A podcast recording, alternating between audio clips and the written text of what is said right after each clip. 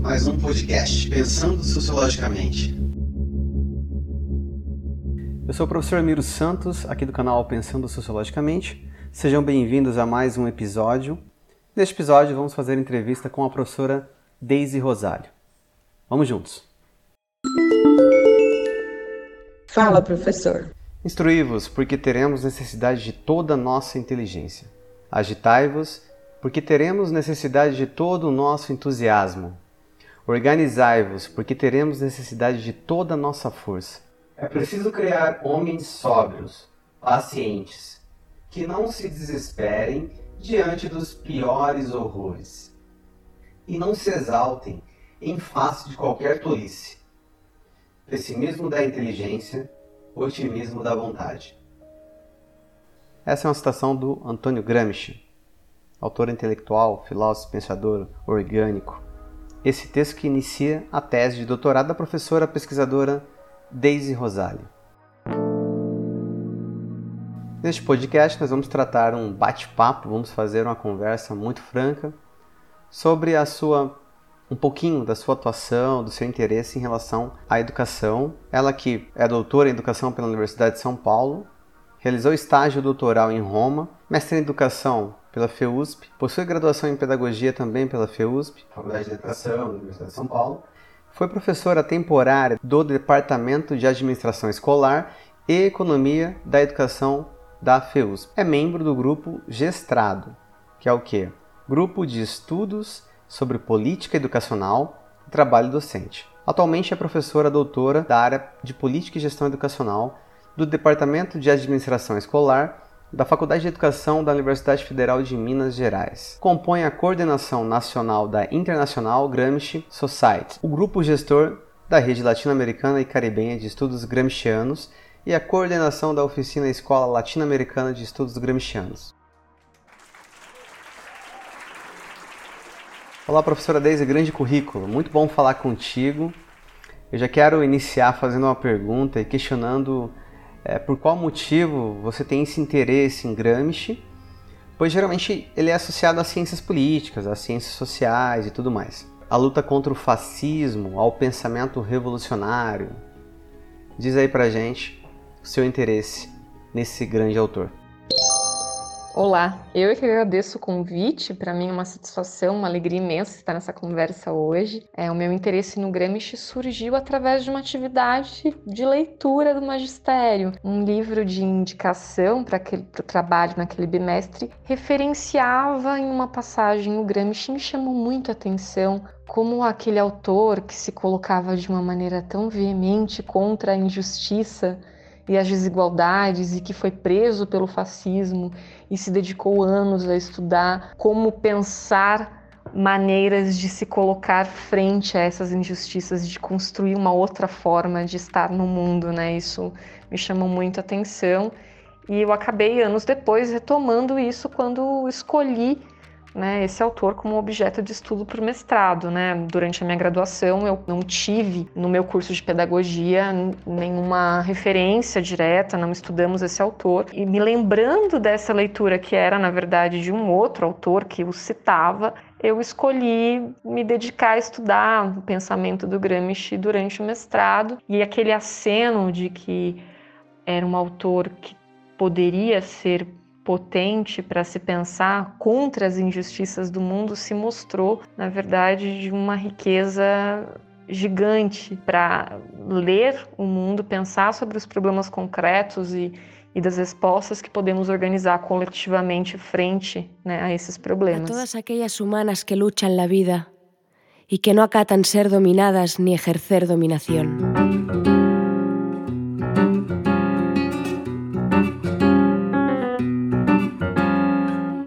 Que ejercieron la matanza y el miedo. Daisy, no capítulo 5 da sua tese de doutoramento, você fala um pouquinho sobre a concepção pedagógica do Gramsci ser tarefa importante, tão importante quanto inconclusa. Conta pra gente um pouquinho, Daisy, sobre isso, né? Qual é a contribuição do Gramsci para a educação brasileira?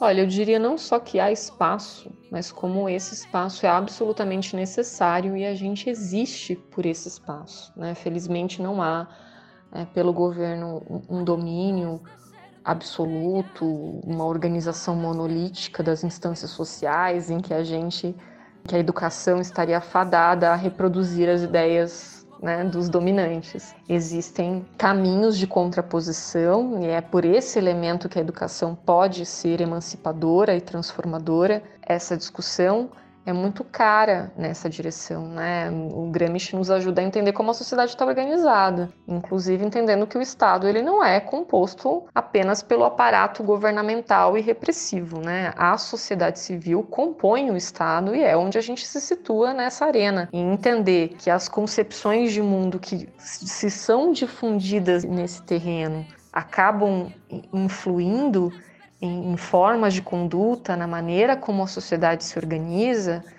é importante para a gente entender se colocar nesse tabuleiro em condições de disputar os seus rumos, né, de fortalecer concepções que sejam né, favoráveis né, aos interesses da maioria da população, pensando né, na ampliação de direitos para grandes grupos, tratos da sociedade que historicamente foram prejudicados no tecido social. Então, tendo este horizonte, esse debate pode fortalecer muito.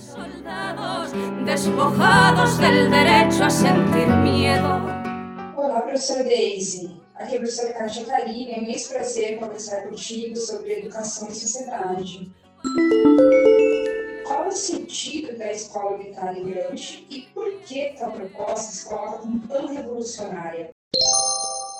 A perspectiva de escola unitária do Gramsci né, visa romper uma cisão histórica né, que marca um caráter dual da escola, uma distinção em, entre a formação que é destinada aos grupos privilegiados, entre aqueles que são vistos como devendo serem formados para aprender a pensar e a tomar decisões e a adquirir posições importantes na sociedade, e a formação que é destinada historicamente às classes populares, vista como podendo ser mais simplista, rebaixada, quando muito voltada a uma mera capacitação destinado a mantê-los numa posição né, de subalternidade desnudar todo lamento e los sueños. Na arena social.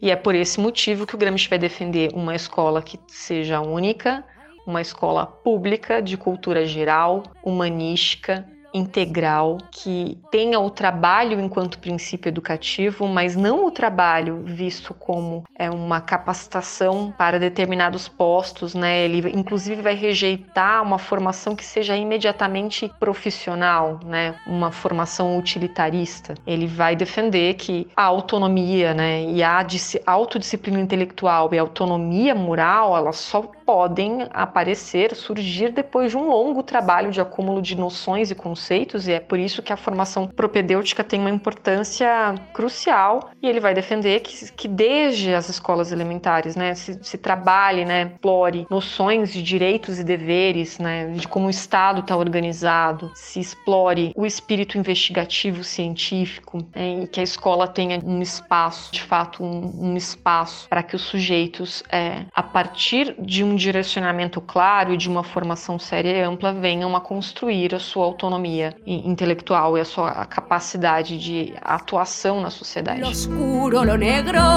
lo viejo, lo nuevo, lo incierto, lo compartido. A escola militar gramsciana é revolucionária porque ela efetivamente ousa garantir o direito à educação e realizar de fato um progresso intelectual de massa ao empreender uma proposta de educação pública de qualidade integral né, que dê perspectiva à complexidade da vida prática e das ciências que se entrelaçam né, à vida e à sociedade, que realmente forme sujeitos capazes de serem autônomos e terem autodisciplina intelectual e moral, né, o que só pode advir depois de um grande acúmulo de noções e conceitos, né, e que explore efetivamente essa capacidade reflexiva e de investigação científica ao longo da sua trajetória e não apenas na etapa superior. A hegemonia é, de maneira simplificada, a dominação de uma classe sobre a outra, articulada pelo consenso e não apenas pela coerção. A educação e a cultura seriam, na perspectiva de Gramsci, importantes para alterar a balança da supremacia ideológica a favor das classes populares?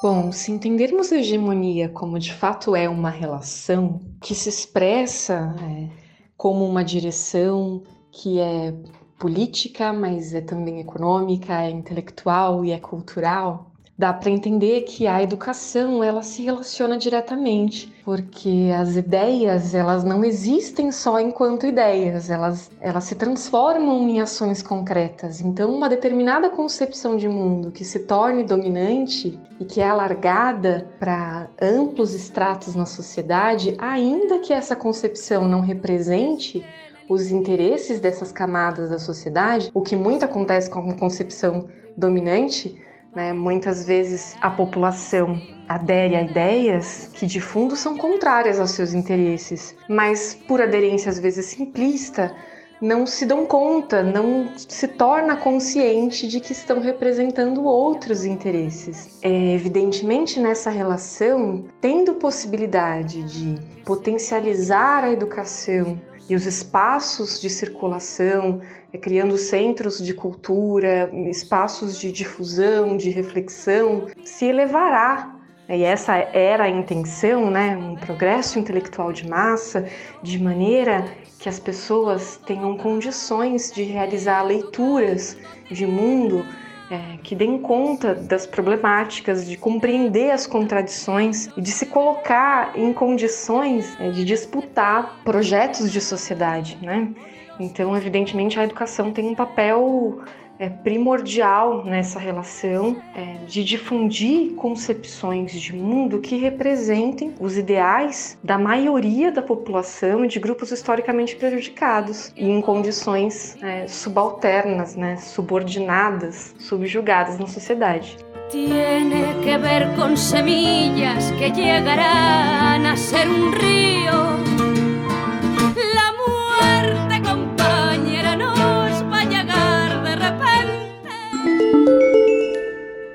Agradecemos, professora Deise, pela sua rica contribuição nesse debate, muito inspirador, muito importante nesse atual momento da história. Caso a senhora tenha alguma colocação, alguma outra contribuição, ou queira falar de novos trabalhos, eventos e grupos de pesquisa, por gentileza, fique à vontade. Um grande abraço. Ah, eu é que agradeço muito a oportunidade, né? Muito obrigada por essa conversa. Eu gostaria de aproveitar né, para dizer aos interessados no pensamento do autor, é, em estudar, em adentrar mais a respeito desse conjunto de uma obra tão rica, né? Nós temos a International Grammy Society Brasil, a IGS Brasil, que vai fazer agora em, em maio seis anos. E o ano passado foi criada a Rede Latino-Americana e Caribenha de Estudos Gramscianos. Então, quem quiser saber mais informações, o site gsbrasil.org é possível encontrar a respeito, inclusive, dos eventos, das atividades que têm sido realizadas nesse período de pandemia de maneira remota. Deixo aqui o convite para quem se interessar por isso a conhecer o nosso canal no YouTube, tanto da IGS Brasil quanto da Rede Latino-Americana e Caribenha de Estudos Gremichianos. Valientes las que se enfrentaron con la opresora de dentro, las que se miraron Muito obrigada, grande abraço a todas e todos.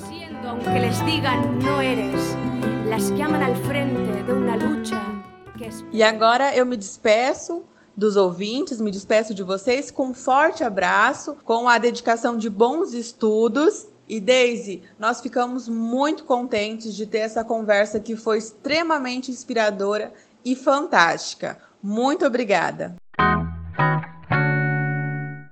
Chegamos ao fim de mais um episódio do podcast Pensando Sociologicamente. Roteiro e produção, professor Miro Santos.